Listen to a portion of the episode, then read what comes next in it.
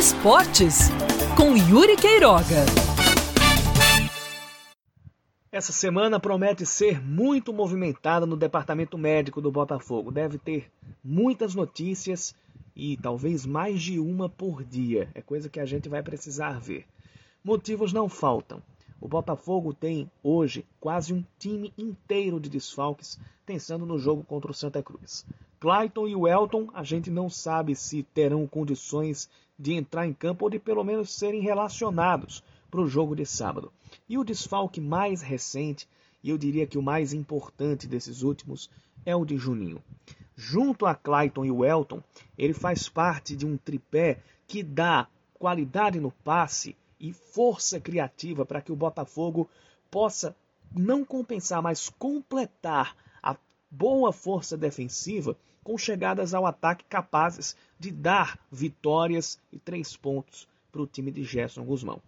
Clayton e o Elton se machucaram, tiveram lesões musculares logo quando da chegada do centroavante Ederson. Seria a oportunidade muito boa para que eles dessem liga, se entrosassem, passassem a jogar juntos e aí a gente visse o Botafogo pela primeira vez com um poderio ofensivo melhor. E agora também tem a perda de Juninho, que teve uma fratura no braço e que pode desfalcar o Botafogo não só da partida contra o Santa Cruz, mas um tempo que a gente ainda vai ter a determinação por parte do departamento médico. Isso já é a certeza de que o técnico Gerson Guzmão terá que mexer de novo no seu esquema tático. Sem Juninho, é muito provável que o 3-4-3 vire de vez um 3-5-2, já que com a entrada muito provável de Amaral, que já está recuperado, aí é um, contra, um contrapeso muito bom, e Amaral já entrou contra o Jacuipense. Mas com a entrada de um cara que é mais volante do que o Juninho, ou seja, deve ficar mais para marcação do que subir para criar, para dar mais passes, para chegar mais perto do ataque, é provável que o esquerdinha, caso comece jogando, fique ali como o armador do time. Ou ele ou o Marcos Aurélio, que eu não descarto a possibilidade dele começar jogando.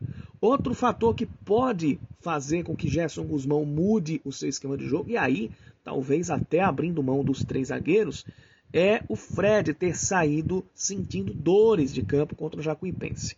Ainda não se sabe se são dores passageiras, se ele vai ter condições de enfrentar o Santa Cruz. Se tiver, os três zagueiros devem continuar. Se não, ou o Gabriel Iano entra, ou a gente pode ter um 4-4-2 ou 4-2-3-1 para enfrentar o time do Santa Cruz, com o Gerson Guzmão podendo escalar mais pontas, podendo até botar o Juba como titular contra o Santa Cruz. Mas tudo isso motivado por uma situação que nenhum time gostaria de ter: departamento médico lotado.